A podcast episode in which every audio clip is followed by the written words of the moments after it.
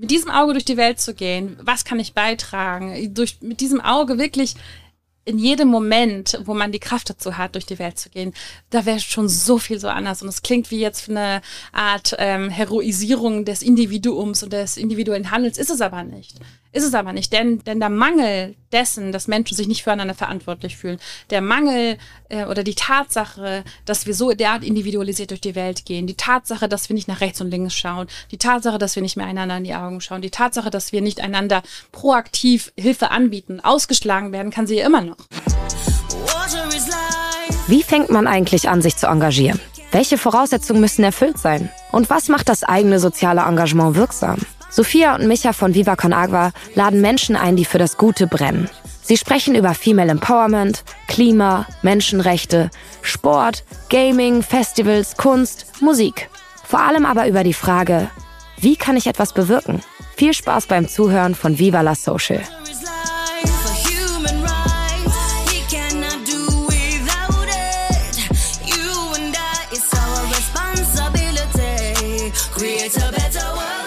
Bevor unsere jetzige Folge losgeht, noch ein kleiner Disclaimer vorweg. Das Gespräch mit Kypra haben wir im Rahmen des Holy Days, der Anfang September auf Kampnagel stattgefunden hat, aufgenommen. Unsere Freunde von Holy haben da einen super spannenden Tag auf die Beine gestellt und unterschiedliche Menschen eingeladen, die sich zum Thema soziales Engagement und zukunftsgerechte Zukunft ausgetauscht haben. Wir von Viva la Social durften da auch dabei sein und konnten mit Kypra sprechen. Nebenbei gab es übrigens tagsüber auch Musik, die draußen auf dem Gelände Ende gespielt wurde. Deswegen lasst euch nicht ablenken, wenn ihr mal im Hintergrund so Schlagzeuggeräusche hört. Das war einfach an dem Tag leider nicht zu ändern. Und ansonsten checkt doch mal Holy aus. Da gibt's eine spannende App. Das ist äh, ein digitaler Ort für engagierte Menschen und gemeinnützige Organisationen, um zusammen in Aktion zu treten. Und nun viel Spaß bei der Folge mit Kypra Gümicay.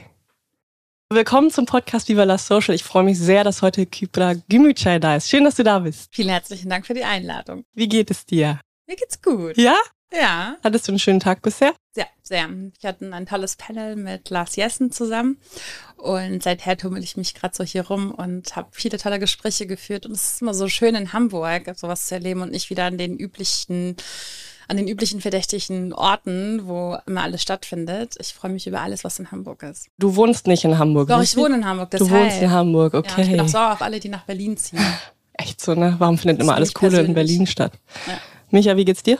Ich will niemals nach Berlin, habe ich äh, gerade dran gedacht, den Kraftclub-Song. Äh, mir geht's gut, äh, ich freue mich. Ich, ich habe ein bisschen, äh, wie sagt man, warme Socken und dünnes Eis unter den Füßen, weil ich sehr Respekt vor Kypra und ihrer Arbeit und deinem Intellekt habe und so und äh, weiß, dass ich dünnes Eis an äh, quasi habe unter den Füßen und deswegen bin ich ein bisschen aufgeregt was ich äh, nicht oft bin und freue mich aber auf die Folge und bin sehr gespannt, was, äh, wohin uns die Reise führt. Das ist irgendwie echt süß, weil das machst du nicht so häufig. Also schon auch ein Kompliment, aber immer mal wieder, wenn Leute bei uns im Podcast sitzen, wo man genau weiß, ah, Michael hält sehr viel von der Person, dann sagst du das. Du hast das immer mal wieder gesagt, aber ist, äh, ich merke mittlerweile schon da ein kleine, kleines Muster bei dir. Ja, das ist, äh, es hilft ja auch, das transparent zu machen, habe ich gelernt. Also alles transparent machen oder fast alles, also nicht das ist jetzt äh, schon auch wieder dünnes Eis. Aber lass doch gleich einsteigen. Ähm, willst du dich selber vorstellen? Weil ich glaube, ich fände es sehr interessant, wie du dich selber vorstellen würdest, weil sonst packen ja Menschen ganz oft Labels auf einen drauf. Und welche Labels gibst du dir denn eigentlich? Oder wie hm. stellst du dich vor? Also hängt natürlich ab, in welchem Kontext, aber so in diesem Kontext würde ich wahrscheinlich sagen Autorin. Und dann würde ich es meistens auch dabei belassen. ähm, und aber aktuell treibt mich so das Thema um, wie unsere Zukunftsvorstellungen unsere Gegenwart beeinflussen, unser Handeln beeinflussen.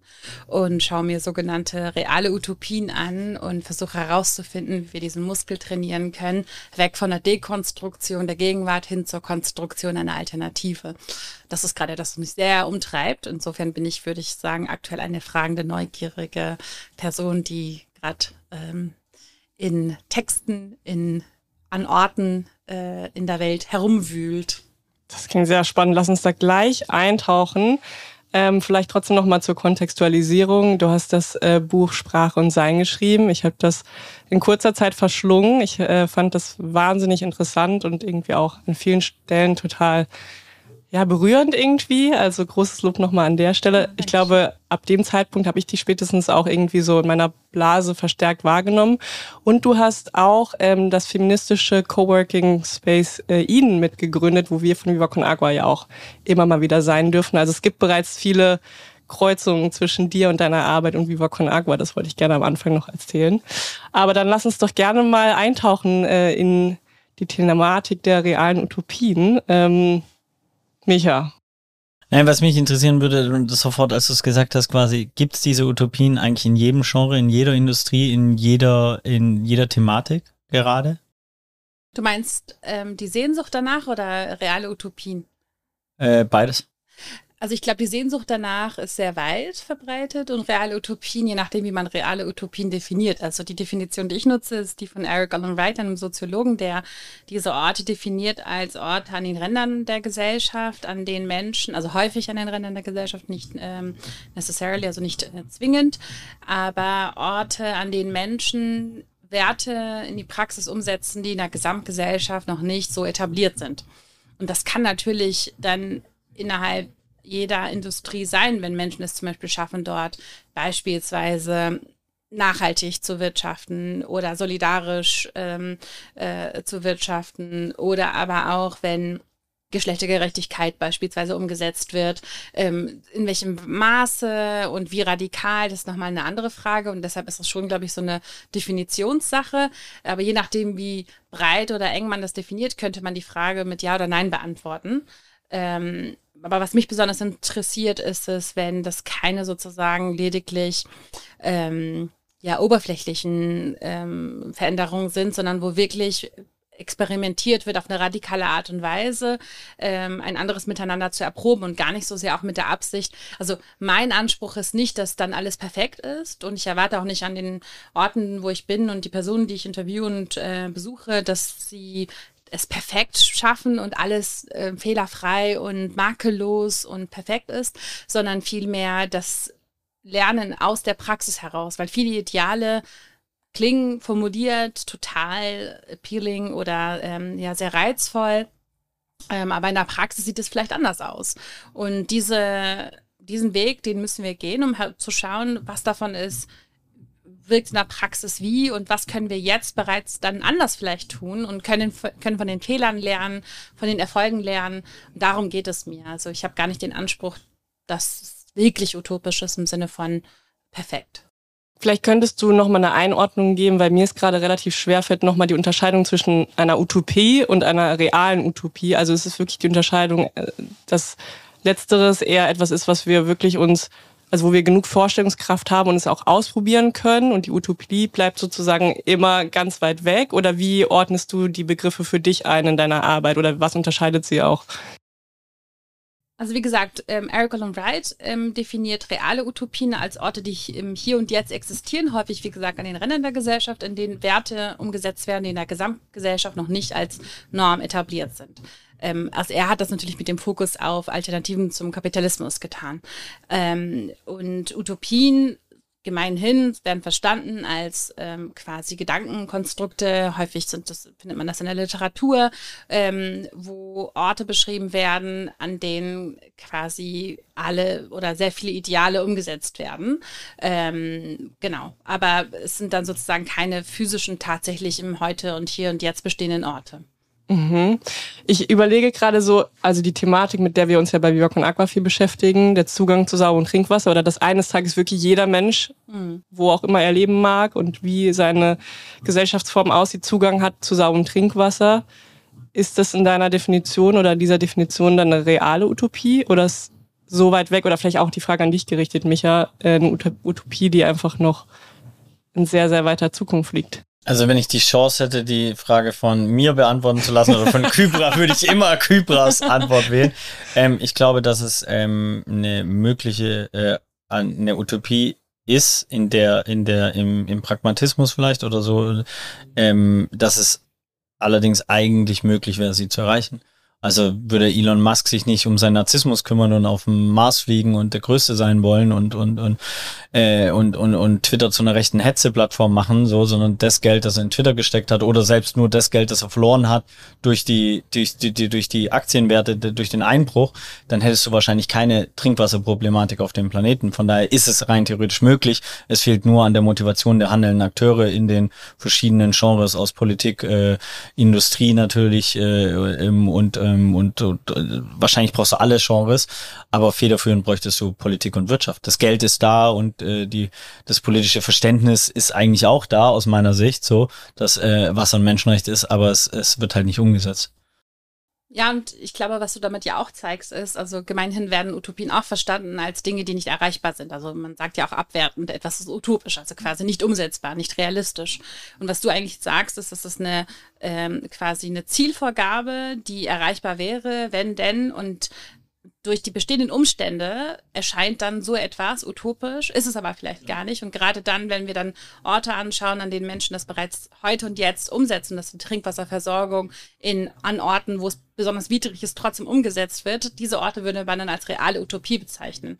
Und ich würde auch ein bisschen abkommen davon, irgendwie Utopien tatsächlich derart abwertend zu nutzen, weil sie eigentlich unsere Möglichkeitsräume und Imaginationsvorstellungsräume quasi erweitern und damit auch vielleicht, und das ist, glaube ich, der wichtige Schritt, den man gehen muss, nicht immer nur ähm, Ideale und Visionen ähm, in die Zukunft zu schieben als irgendwas, was in ferner Zukunft vielleicht, womöglich aber eher nicht erreichbar äh, sind, sondern vielmehr Dinge, wo die uns im Heute und Jetzt dazu inspirieren sollten und können, anders im Hier und Jetzt zu handeln. Und deshalb finde ich reale Utopien so spannend, weil es alles Menschen sind, die den Mut gefasst haben, nicht nur im Widerstand zu fahren. Und ähm, das sage ich nicht, um den Widerstand kleinzureden oder abzuwerten, sondern weil immer Widerstand auch mit einhergehen muss, der ähm, der Praxis beziehungsweise dem Versuch, Dinge in die Praxis umzusetzen, sodass der die Energie, die ein Widerstand auslöst, ähm, äh, der Druck, der dabei entsteht, in etwas umgeleitet werden kann, was einen konstruktiven Turn hat.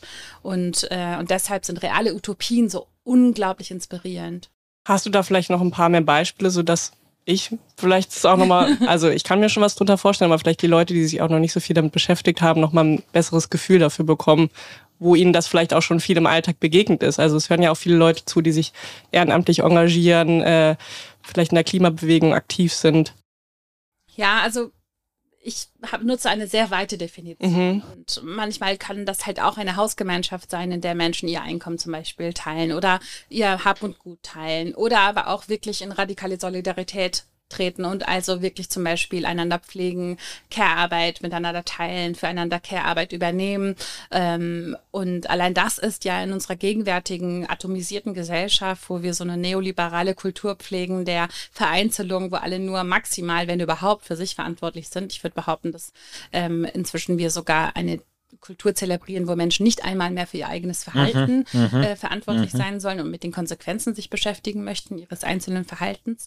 Aber ja, wo Menschen sozusagen sehr große Kreise der Verantwortung und der Care-Arbeit, ähm, der äh, Circles of Care, also ähm, ähm, Kreise des Kümmerns äh, ziehen. Das klingt im Deutschen nicht so reizvoll wie im Englischen, muss ich sagen. Ähm, da muss ich mir nochmal ein, ein schöneres Wort aussuchen.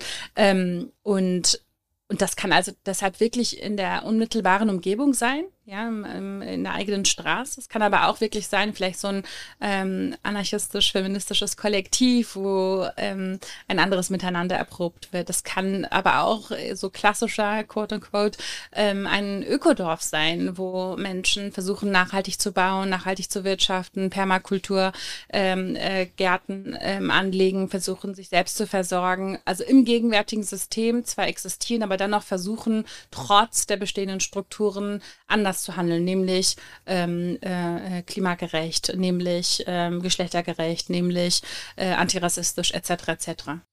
Du, du bist ja auf der einen Seite Autorin, was so, äh, don't get me wrong, aber so ein bisschen auf dieser äh, ähm, Kopf-intellektuellen Ebene stattfindet und dann mit ihnen äh, Co-Founderin, was ja auch dann eine gewisse Form von Pragmatismus, also und Machen einfach und aktivistisch und, und so weiter.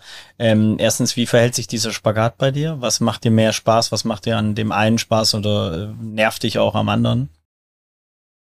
Also ich habe das immer schon so gemacht, dass ich immer, also seitdem ich eigentlich angefangen habe, äh, mich gesellschaftlich zu betätigen, habe ich immer einerseits an Projekten mitgewirkt und aber auch immer geschrieben. Das heißt, ich brauche immer beides und zwar habe ich bei mir zumindest festgestellt, dass wenn ich zu lange nur am Schreibtisch bin und von dort aus die Welt betrachte, eine Art Überheblichkeit anfängt einzutreten und äh, Dinge auch einfacher erscheinen, als sie es tatsächlich sind und man auch so einem Puritanismus verfallen kann, also quasi glaubt, Dinge wären ähm, im, im Idealzustand ausführbar, wenn doch nur so.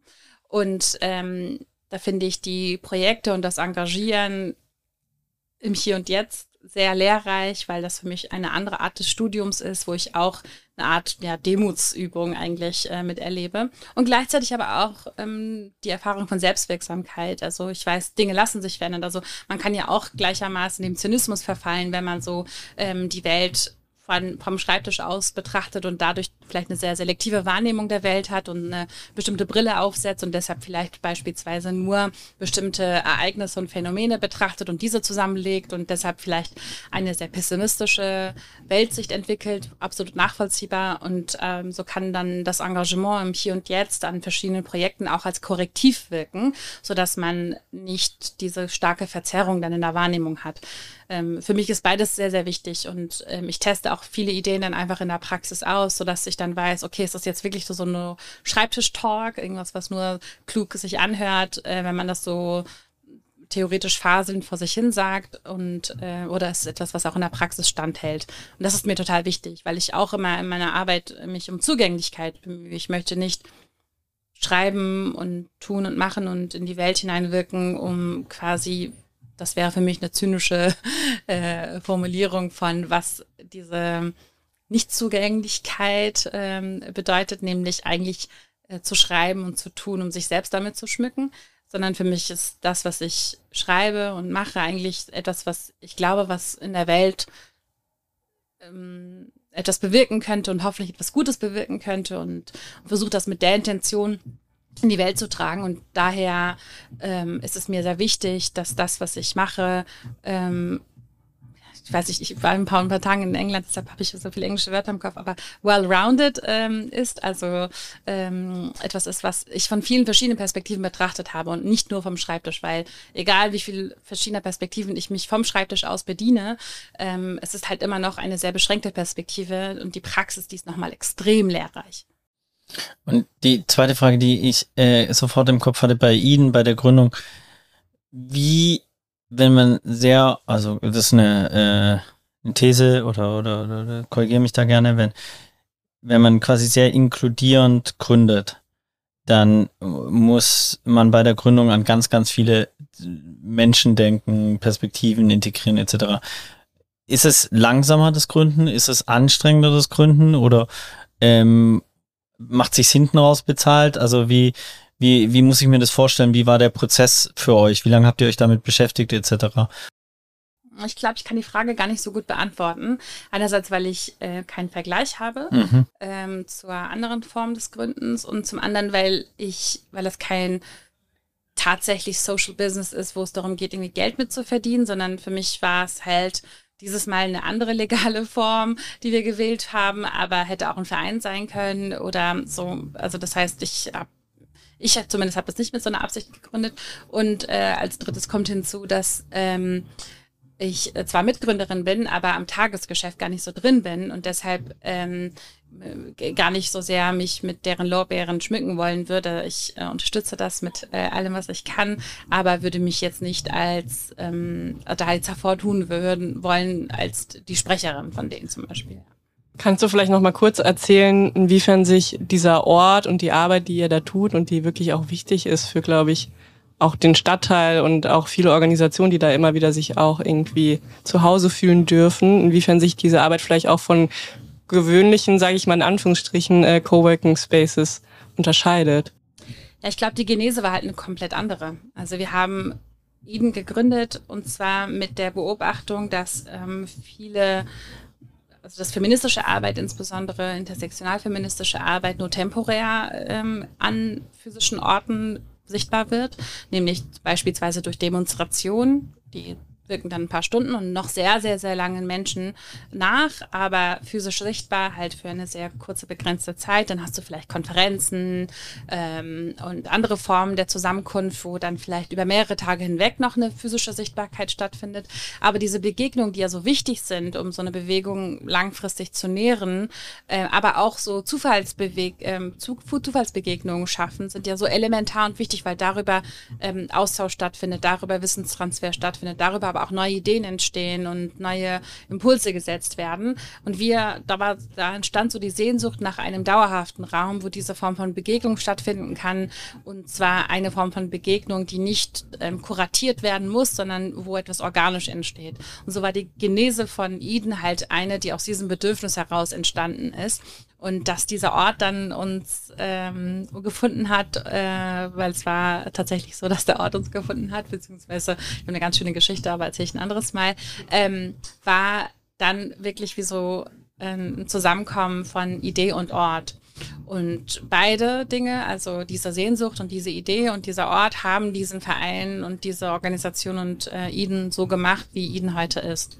Und auch so, also was ich so schön auch daran finde, ist, dass es so wahnsinnig ästhetisch ist. Also ich komme da rein und habe direkt so das Gefühl, so boah, also allein durch diese Optik, diese ansprechenden Farben und es ist irgendwie so zusätzlich nochmal, glaube ich, so, so welcoming, wenn man reinkommt, weil man sich direkt, oder ich fühle mich da direkt so total, da geht was auf und also alles, was du gerade beschreibst, ne, so diese Begegnungen und zufällige, ich tausche mich aus mit Leuten, dadurch, glaube ich, auch nochmal unterstützt wird. Deswegen, ähm, ja, ich liebe es einfach da zu sein. Das ist ja, auch sehr da schön. kann ich keine Lorbeeren äh, für mich äh, einheimsen, weil wir ein ganz tolles Team haben von, von wirklich Menschen, die ähm, so tief da in diese Thematik hineingegangen sind. Also die Grundidee war zu sagen, gut, ähm, es soll ein, ein, ein Ort sein, der der Allgemeinheit dienen soll, ein intersektional feministischer Ort sein und er soll aber schön sein, weil manchmal so eine ähm, protestantische Ethik leider herrscht, so äh, ähm, dass, dass, dass man leiden muss, wenn man, äh,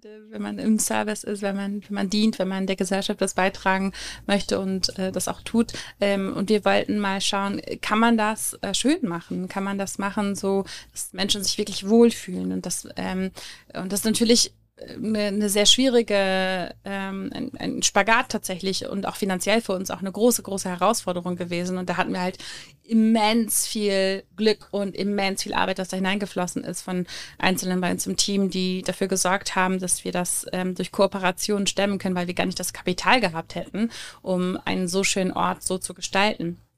Und ja, und da äh, ähm, äh, ist jetzt ein ganz anderes Thema, aber ich war total beeindruckt davon, wie tief ähm, äh, ähm, man da hineingehen kann, ja. Also dass dann, wenn die Sonne auf das gegenüberliegende Gebäude strahlt und dann in das Gebäude hinein durch die Fenster dadurch ein Gelbton strahlt, verändert sich die Farbe an den Wänden. Und das mit einzukalkulieren. Also mein Gehirn hat gebrannt beim mhm. Gedanken an die vielen verschiedenen Faktoren, die wir zu bedenken sind. Aber es ist halt auch so, diese Talente wurden mit eingebracht und mit sehr viel Care und mit sehr viel Rücksicht. Und das alles haben wir versucht, in diesem Ort mit ähm, ja, zu berücksichtigen. Und dieser Ort, der lernt immer noch. Also ich würde nicht behaupten, dass Eden äh, eine ähm, in irgendeiner Hinsicht sozusagen perfekt wäre. Im Gegenteil, es ist ein Ort, aber an dem wir versuchen, versuchen und versuchen und ähm, Niederlagen haben und das nochmal probieren und nochmal versuchen. Aber ich glaube, was diesen Ort auszeichnet, ist, ist, dass wir uns Ziele gesetzt haben, ist, dass wir den Versuch wagen, es zu versuchen. Ladies first. Ich wollte äh, vor allen Dingen noch mal fragen, inwiefern Leute, die jetzt zuhören und sich denken, oh, ich möchte jetzt da irgendwie auch partizipieren oder gibt es Möglichkeiten, mir das mal anzugucken, ob es da irgendwie Wege gibt, sich irgendwie entweder ehrenamtlich zu engagieren oder in irgendeiner anderen Art und Weise mitzuwirken. Ähm, ist es möglich oder sagst du so, mh, hm, besser nicht? ja, es ist so ein, das ist so ein wichtiges Thema, weil eine, also oft gibt es die Erwartung, oder ihr kennt das ja selber vom Engagement. Es ist sehr schwierig, ehrenamtliche Personen ähm, zu betreuen. Das ist eigentlich Arbeit für sich und am allerliebsten hat man Menschen, die reinkommen und sagen, ich pack an. Und, und die sich selbst sozusagen da eine Aufgabe schaffen und die einfach mitschultern. Und so ist es eigentlich bisher auch gewachsen mit Menschen, die einfach gesagt haben, ich sehe, und ich packe an. Und ich glaube, das ist etwas, was wir trainieren müssen. Ne? Das, das ist gar nicht nur auf ähm, dieses Thema Engagement hinbezogen, sondern grundsätzlich, dass wir durch die Welt gehen mit, was kann ich beitragen. Und dieses, diese Sichtweise, diese Perspektive auf diese Welt zu trainieren, das finde ich so elementar und etwas, was ähm, ich von zu Hause aus mitbekommen habe und aber merke, dass das überhaupt nicht normal ist, leider. Also wenn man irgendwie über die Straße geht und sieht, da braucht jemand Hilfe und und, und viele Menschen sehen es nicht einmal. Oder man geht irgendwo die Treppe runter und sieht, und da ist dann oben jemand mit Kinderwagen, auch wenn die Person nicht fragt und, und äh, Initiative ergreift, du kannst Initiative erfragen, ähm, ergreifen und fragen. Und mit diesem Auge durch die Welt zu gehen, was kann ich beitragen? Durch, mit diesem Auge wirklich in jedem Moment, wo man die Kraft dazu hat, durch die Welt zu gehen, da wäre schon so viel so anders. Und es klingt wie jetzt eine Art ähm, Heroisierung des Individuums und des individuellen Handels, ist es aber nicht. Ist es aber nicht, denn, die, denn der Mangel dessen, dass Menschen sich nicht füreinander verantwortlich fühlen, der Mangel äh, oder die Tatsache, dass wir so derart individualisiert durch die Welt gehen, die Tatsache, dass wir nicht nach rechts und links schauen, die Tatsache, dass wir nicht mehr einander in die Augen schauen, die Tatsache, dass wir nicht einander proaktiv Hilfe anbieten, ausgeschlagen werden, kann sie ja immer noch. Aber warum muss, muss man einen Menschen zunächst einmal in die Erniedrigung zwingen, um Hilfe bitten zu müssen? Und und das ist, glaube ich, etwas, was wir alle lernen können und sollten und kultivieren sollten als etwas. Und ich weiß auch, warum einige Menschen das nicht tun, weil sie oft Zurückweisung erlebt haben, ähm, weil sie, weil sie mal geholfen haben, dann keine Ahnung Ärger bekommen haben mit äh, keine Ahnung irgendwem und dann und negative Erfahrungen damit gemacht haben. Das sind alles nachvollziehbare ähm, ja, Ängste, die dann zu dieser Thematik hin entstehen. Grundsätzlich aber finde ich, dass wir dass das trotzdem als norm normatives Ziel bleiben sollte und wir immer wieder schauen sollten und könnten, was kann mein Beitrag sein. Ich hatte das im Talk ja vorher schon gesagt, ich versuche das mal für einen Podcast zu beschreiben. Ähm, und zwar bei einem der, bei einer der Communities, die ich besucht hatte im Zuge meiner Recherche, da wurde bei Abstimmung ähm, ähm, wie folgt äh, Handzeichen gegeben, nämlich wenn man zugestimmt hat, dann Daumen hoch. Wenn man unsicher war oder sich enthalten wollte, dann so quasi eine Hand, die nach unten gedreht ist und die man so, wo man so nach rechts und links wackelt, so quasi ja, maybe mäßig so, ne? So, ich weiß nicht, äh, ob das äh, für diejenigen. Der Handwackeldackel. Der Handwackeldackel, okay, genau. Und, und das fand ich so schön, ähm, äh, Widerspruch oder ein Kontra, also wenn man, würde man normalerweise annehmen, okay, Daumen runter, nee, das war es nicht, sondern die sagen, ähm, eine offene Hand in die hm. Mitte hineinstrecken. Das finde ich so schön als Bild, weil du damit zeigst, mein Widerstand ist et, ähm, etwas, was ich in diese Gruppe hinein anbiete. Ich biete, ich, äh, meine Kritik ist ein Geschenk und es zwingt aber auch den Menschen, der diese Kritik ausübt, zu sagen, vielleicht so, also gar nicht zu sagen, man muss jetzt die Antwort haben, bevor man eine Kritik ausübt, sondern eher zu sagen, ähm, ich biete an, die Kritik, dass, wenn wir das und das entscheiden, jene und äh, jene negative Konsequenz entstehen könnte für etwas, was die anderen noch nicht im Blick haben. Oder ähm, ich offere, ich biete eine andere Perspektive an oder ein besseres Beispiel an oder eine bessere Lösung an. Und äh, und das fand ich so schön und spannend und ich glaube, diese Haltung von ich biete, dass sogar Kritik äh, auf eine ähm, sozusagen schöne Art und Weise, auf eine ähm, engagierte Art und Weise stattfinden kann und auch stattfindet. Ähm, das Engagement etwas ist, was eigentlich genau das ist, nämlich das Anbieten davon, wie es besser sein könnte, indem man aber auch direkt mit anpackt. Vor allem, was ich so schön daran finde, ist wirklich das Bild, was mir direkt in den Kopf kommt, ist diese so ich biete dir auch meine Kommunikation an und es ist nicht so dieses, ne, wenn ich dagegen bin und Daumen runter oder Stopp, dann ist das ja direkt aus so einem Kontaktabbruch. Und wie du es gerade beschreibst, ist ja wirklich ein sehr proaktives und offenes. Ich bin zwar nicht deiner Meinung oder ich, ich möchte das anders, aber ich gehe mit dir in den Austausch, in die Diskussion und wir können gemeinsam gucken, was ist es denn dann, wenn es nicht diese Option ist. Ähm, Michael, du hast auch eine Frage, wie du guckst. Nee, ja, ja, also erstens hatte ich äh, schon das Gefühl, dass du einen Mic-Drop gerade äh, gemacht hast. Ich fand das äh, wahnsinnig. Ich, ich würde dir gerne zwei Fragen noch stellen. Äh, und zwar die eine, was geht dir voll auf den Sack in dieser Gesellschaft? Und das Zweite ist, ähm, was stimmt dich positiv? Warum glaubst du noch, dass wir die Utopien erreichen? Weil, ne, ich meine, du kannst dir 20 Prozent AfD-Umfragen angucken, jetzt in Deutschland auf ein politisches. Du kannst dir die Klimakatastrophe angucken. Du kannst dir angucken, wie der Kapitalismus wirklich die Kinder frisst, äh, im wahrsten Sinne des Wortes. Du kannst dir Ostafrika Dürre angucken und ich könnte noch wahrscheinlich 20 äh, weitere Beispiele und hätte immer nur einen Teil so, also was stimmt dich positiv? Also warum gehst du irgendwie mit einem strahlenden Lächeln durch die Welt, äh, so wichtig war, ne? Ja. Hm. Also, die erste Frage war, ähm, was kotzt mich richtig an, richtig? Was geht dir richtig auf den Sack? ähm, was mich richtig nervt. Hm. Ich glaube, mich ja, es passt zu dem vielleicht, ähm, also eine, eine Sache von vielen, aber etwas, was mich wirklich sehr stört und ähm, was ich für eine, eine, ähm, ähm, eine sehr destruktive Kraft halte, aber der sehr normalisiert ist, das, was ich gerade eigentlich beschrieben hatte, diese sehr ähm, ähm, sehr engen Kreise von Verantwortung, die gezwungen werden, die manchmal nicht einmal das Individuum selber betreffen. Und wenn man jetzt von der Körpersprache sprechen müsste, würde ich das beschreiben als so die Arme hinten verschränkt und es trotzdem besser wissen, so durch die Welt laufen und ähm, äh, anschauen und nicht einmal die Hände vor dem Körper tragen, um dann vielleicht, wenn man die Gelegenheit hat, mal anzupacken und mit äh, dabei zu helfen, dass Dinge anders oder besser werden, sondern die Arme so schön hinten verschränkt und von dort es besser wissen, mit großem Abstand und hoch ähm, äh, äh nach spitz nach oben zeigender Nase, äh, von oben herab die Welt äh, zu betrachten und ähm, damit auch sich sozusagen loszulösen von der Verantwortung, die ein Mensch in, äh, in Bezug zu anderen Menschen, zur Natur, zur Umwelt hat.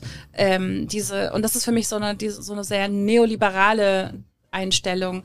Und ich habe auch gemerkt, dass ich da äh, mit Schuld dran bin. Und zwar ähm, äh, gar nicht so sehr mit an diesem mit die Hände hinter hinterm Rücken verschränken, sondern ich habe immer versucht, immer mit anzupacken, sondern eher auch dieses sich festlegen an einen Ort, sich für einen Ort verantwortlich fühlen.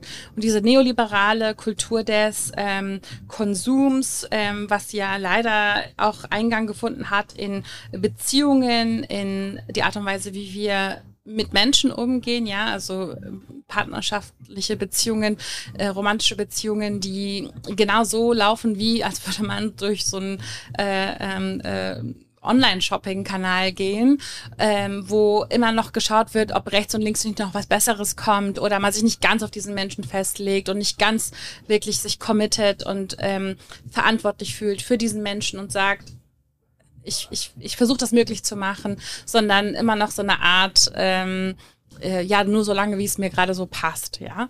Äh, ähm, was nicht heißen soll, dass es äh, keine toxischen Beziehungen gibt, die man dringend verlassen sollte, sondern vielmehr, ähm, wie was für einen Einfluss diese neoliberale Konsumkultur auf Beziehungen hat und aber auch das sich nicht festlegen auf Menschen oder aber auch, und das ist das, glaube ich, was ich so äh, äh, spannend fand als, als Analyse, äh, Orte. Also zu sagen, okay, ich wohne jetzt in dieser Straße, an diesem Ort in diesem Fleckchen Erde der Welt und sich dann für diesen physischen Ort verantwortlich zu fühlen und nicht dieser Illusion zu verfallen, so ich bin eine Kosmopolitin, die überall in der Welt vernetzt ist und ich kann jeden Moment weg und ich kann jeden Moment wegreisen und ich lebe aus dem Koffer und ich bin mit der ganzen Welt verbunden, was eigentlich für mich einen kompletten Kontaktabbruch zur Welt bedeutet, zu unseren Mitmenschen, zur Natur bedeutet. Denn erst wenn wir es wagen, uns zu committen, ähm, also uns, uns auf einen Ort oder auf den Ort, wo wir gerade sind, festzulegen für den Moment, wo wir da sind und uns wirklich verantwortlich fühlen für diesen physischen Ort, inklusive der Menschen, Tiere, Insekten und dem Wasser und den Pflanzen und allem, was dort an diesem Ort ist. Erst dann werden wir eine wahre Verbundenheit entwickeln können und auch einen und, und auch dann erst kosmopolitisch sein können, weil wir darüber dann auch wissen, wie wir mit der gesamten Welt verbunden sind und mit allen Menschen auf der Welt. Ähm, das ist sozusagen das, was mhm. mich äh, ähm, sehr nervt und auch äh, an, an, mir sehr genervt hat und ich versuche daran aktiv zu arbeiten, dass es nicht mehr so ist. Und ähm, was mir Hoffnung macht, ist, ja, ich hatte das heute auch in der Rede gesagt ähm, oder im, im, im Gespräch. Lützerath zum Beispiel war ein Ort, der mir so richtig Hoffnung gemacht hat. Also da sind so viele junge Menschen gewesen, die wohl wissen, dass dieser Ort zeitnah zerstört wird, sind hingegangen mit einem krassen Gefühl von, wir haben keine Zeit, krassem Gefühl von Dringlichkeit. Und als ich die Menschen dort interviewt habe haben, und gefragt habe, was war ihr Learning so aus dieser Zeit, dann haben sie gesagt, ich habe hier gelernt, es braucht Zeit. Und dann hast du diese jungen Menschen, die an diesen Ort gehen, der, wo sie ganz genau wissen, der wird zerstört. Und dann fangen sie dort an, Dinge aufzubauen. Wohl wissend, dass es zerstört wird. Sie fangen dort an, Dinge zu versuchen, in die Praxis äh, umzusetzen. Wohl wissend, dass sie mit diesen Menschen an diesem Ort nicht mehr in ein paar Jahren sein werden. Und sich Zeit nehmen und entschleunigen. Wohl wissend, dass ein massiver Zeitdruck herrscht. Und das zum Beispiel, das zu sehen, im radikalen Kontrast zu dieser riesigen, klaffenden Wunde des fossilen Kapitalismus, der so als Schlucht direkt daneben, als Kontrast daneben steht. Diese Orte, diese Menschen, diese Menschen, die allen Widrigkeiten trotzend weitere Kreise der Verantwortung, der Care, der, des Kümmerns, ähm, der Verbundenheit, der Liebe ziehen, als es gemeinhin üblich ist. Diese Menschen, diese Orte, diese Momente, die machen mir so viel Hoffnung, dass ich eigentlich mich getragen fühle, auch in allen anderen Momenten dadurch. So schön. Habt ihr euch, Micha guckt ganz berührt, habt ihr euch getroffen dort nee. in Lützerath? Ich war bei der Promi-Blockade mit äh, Luisa Dellert und äh, äh, Feline Rogan und so weiter. Und ihr, ihr, wart kurz nach uns da, genau. ein paar Tage, eine Woche danach, glaube ich. Micha, würdest du sagen, dass du ein Promi bist? Nee, aber die anderen waren äh, Promis. Also ich bin all das, was die Menschen brauchen, damit sie sich engagieren. Das ist mir völlig, also deswegen hat mich deine Label, ähm, das war ja meine eine meine ersten Frage, welche Labels du dir packst, weil Leute mir auch immer irgendwelche Labels draufpacken. Ich denke, so ist mir völlig egal. Ich kann für dich auch der Clown sein oder der Unternehmer oder der Aktivist, whatever. So pack's drauf. Hauptsache du engagierst dich, Hauptsache du wirst aktiv. Ähm, und ich, ich, ich fand deine Analyse von Lützerath äh, unfassbar ähm, treffen, zum einen und zum anderen auch sehr, sehr schön, weil das eigentlich, also so, ich habe an Sisyphus denken müssen. Eigentlich ist ja die Sisyphus-Arbeit und das heißt ja, du musst dir Sisyphus als glücklichen Menschen vorstellen. Und, ähm, und ich habe die Aktivistinnen auch als sehr glücklich wahrgenommen, weil sie auch Wirkungen, also das kenne ich ja auch von Vivo Con Agua, wenn du siehst, dass Projekte funktionieren, dass Menschen den Zugang zu sauberem Trinkwasser haben, dass sie ein Klo zum Scheißen haben, etc. pp. und das durch das Engagement der, der, der, der Gemeinschaft von, von Viva irgendwie zustande gekommen ist, dann fühlst du ja so, hey, wir können was bewegen, wir sind so.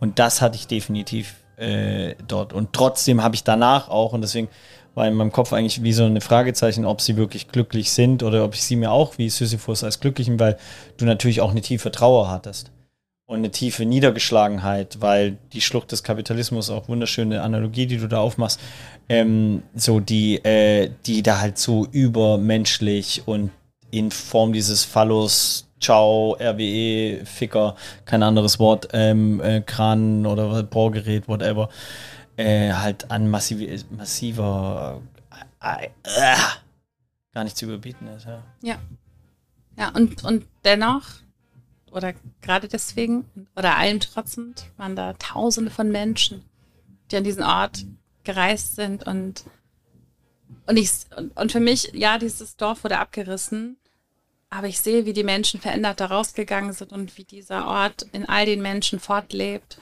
Und das ist überall, und sehen wir überall. Ich meine, Lützerath war ja auch inspiriert von anderen widerständigen Orten und hat ja viel von denen gelernt. Die sind ja nicht aus dem Nichts entstanden.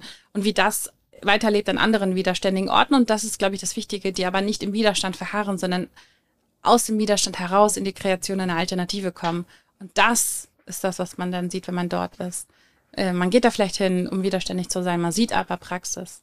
Was glaubst du denn, was Menschen brauchen, um in diesen, ich weiß nicht, ob man positiv sagen kann, aber in so einen erschaffenden Aktivismus reinzukommen und nicht in einen Aktivismus, der die ganze Zeit nur die negativen Dinge fokussiert und sagt, ey, das ist alles schlecht, sondern die dann wirklich da auch eine Kraft draus schöpfen, weil wir hier im Podcast uns ja auch viel mit Menschen unterhalten, so ein bisschen rauskitzeln wollen. Was war es denn bei Ihnen, weshalb Sie gesagt haben, ich spende meine Zeit, meine Reichweite, mein Geld, was auch immer, um mich für soziopolitische oder gesellschaftliche Themen einzusetzen.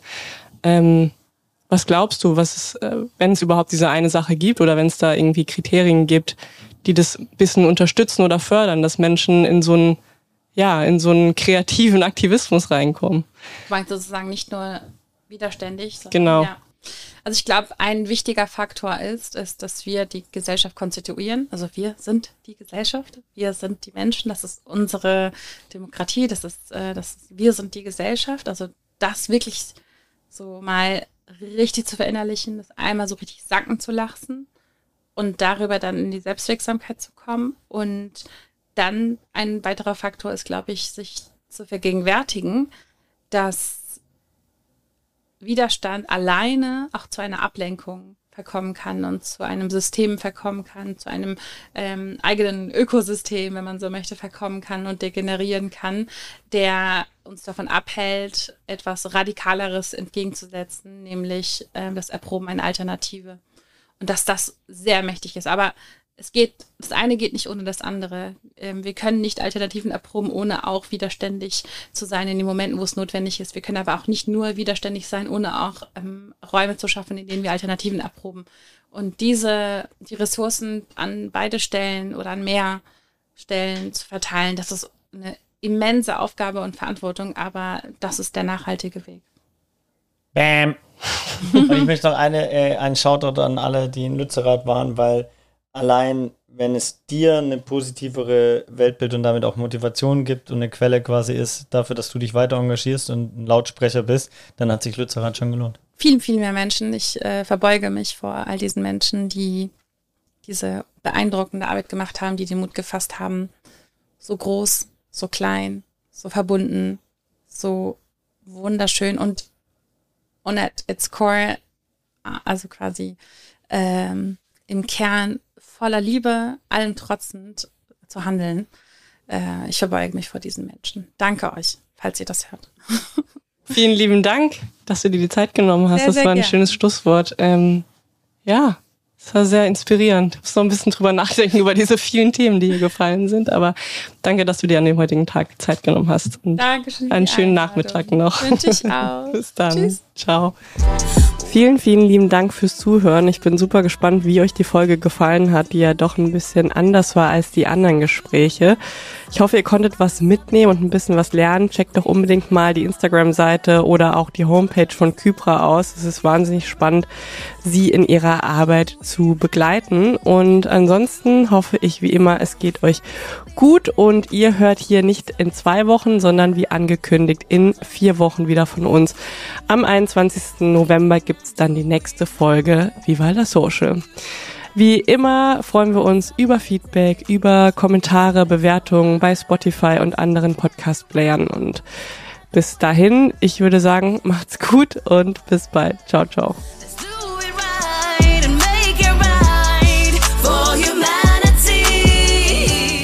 Dieser Podcast wird produziert von Podstars bei OMR.